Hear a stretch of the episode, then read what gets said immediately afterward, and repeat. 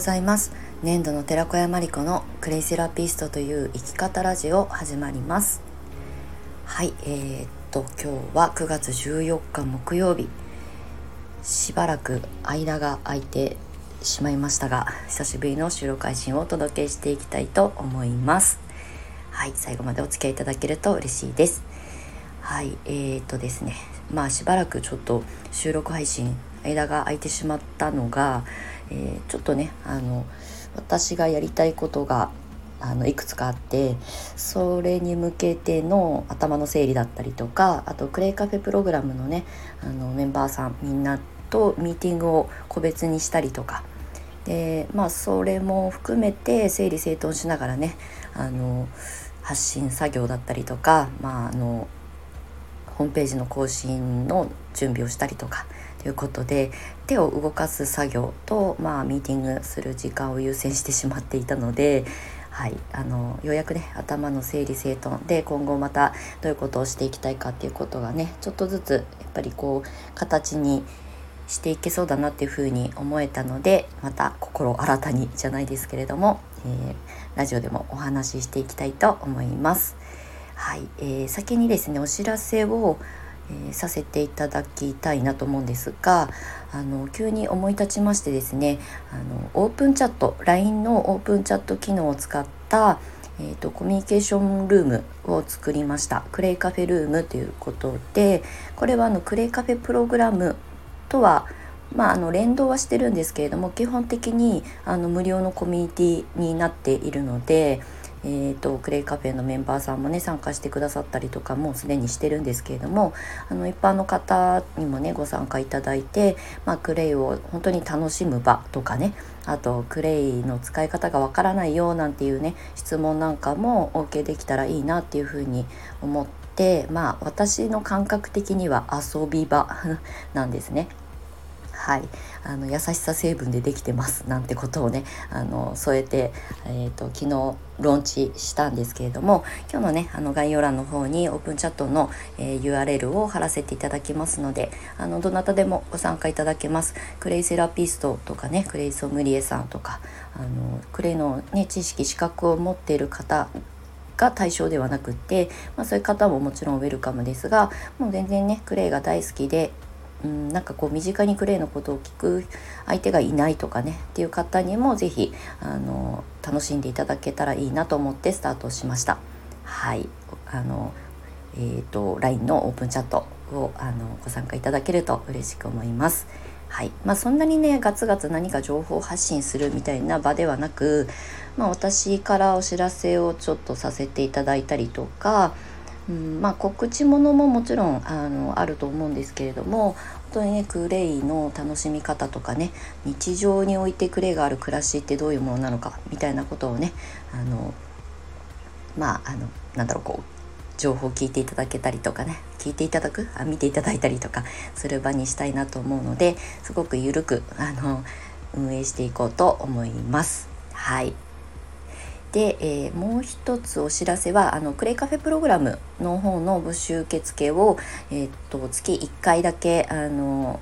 お申し込みフォームをね今開放してるんですけれども毎月5日から8日の4日間だけ、えーと、クレイカフェプログラムのメンバー募集をしております。でこちらも順番待ち公式 LINE っていうのをね設けておりますのでそちらにねあのポチッと友達追加していただくと、えー、お知らせとあとまああの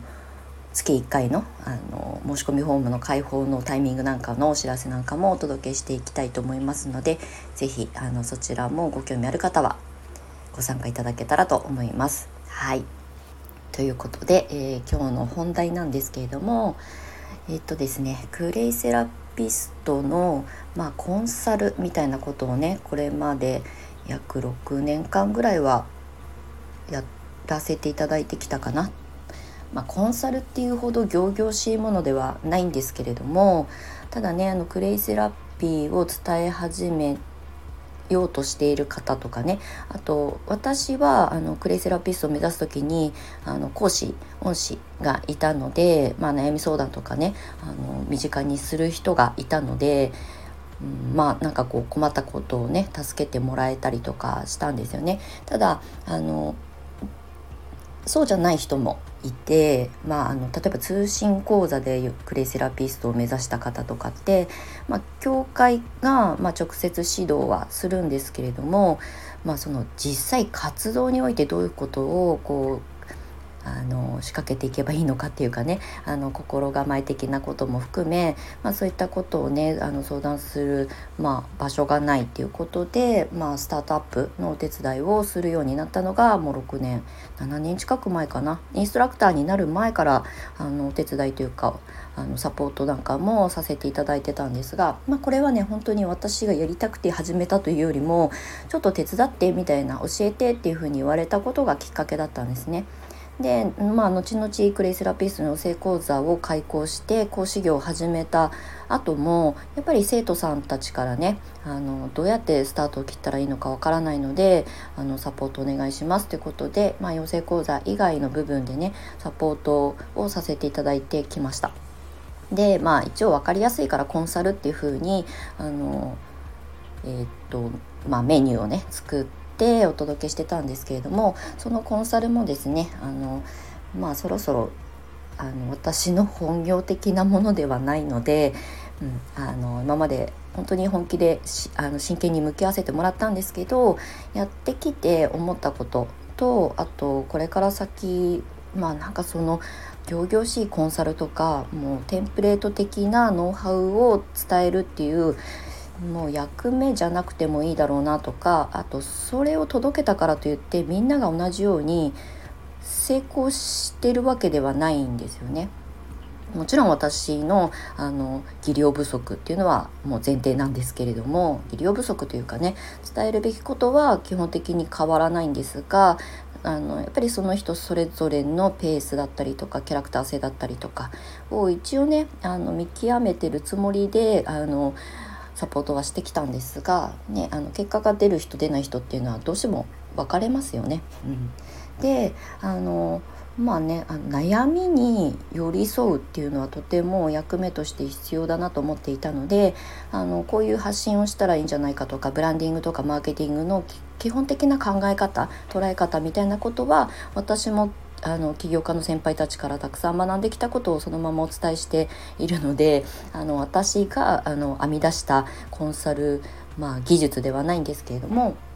ただそれはね本当にそのままやればちゃんと続ければ継続すればある程度の、まあ、成果はあの少しずつね得られるんですけどその前にあのつまずいてるというか立ち止まってる皆さんのあの、まあ、代表的なものって悩みなんですよね。悩んでて一歩踏み出せませんとかこれに悩んでてうんとどうしていいかわからないとかっていうねその悩みって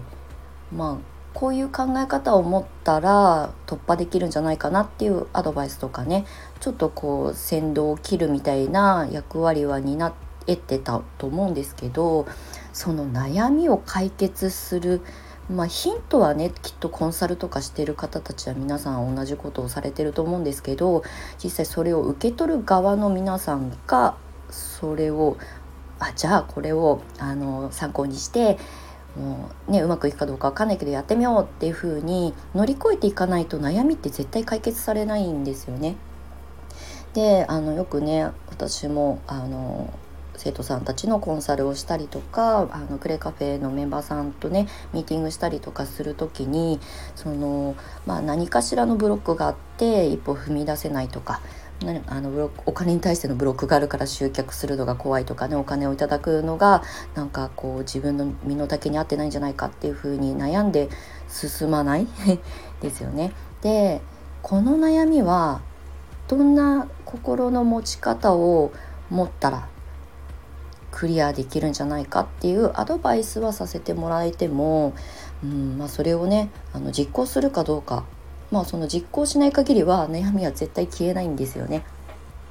そうだから悩みに寄り添うことはできて聞いてあげられるけれどもまあそれをクリアしていくっていうのはご本人のもう決断と行動しかないのでそれをねあのずっと寄り添っていくっていうのは私自身もずっとそこにとどまっていなきゃいけなくなってしまうので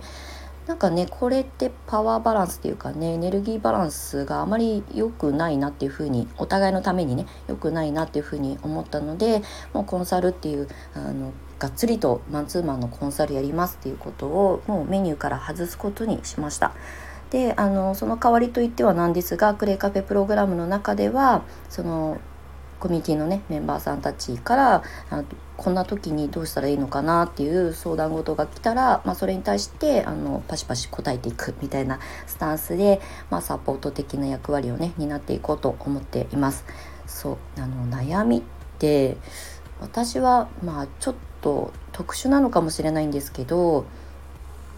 いろいろこうまあ、頭の中で考えて今これをした方がいいかなとかちょっと先送りした方がいいかなとかそういうあのなんだろうこう悩みというかねあの、うん、決断をするタイミングとかをあの計らうことはあるんですけど悩むことがないんですよ。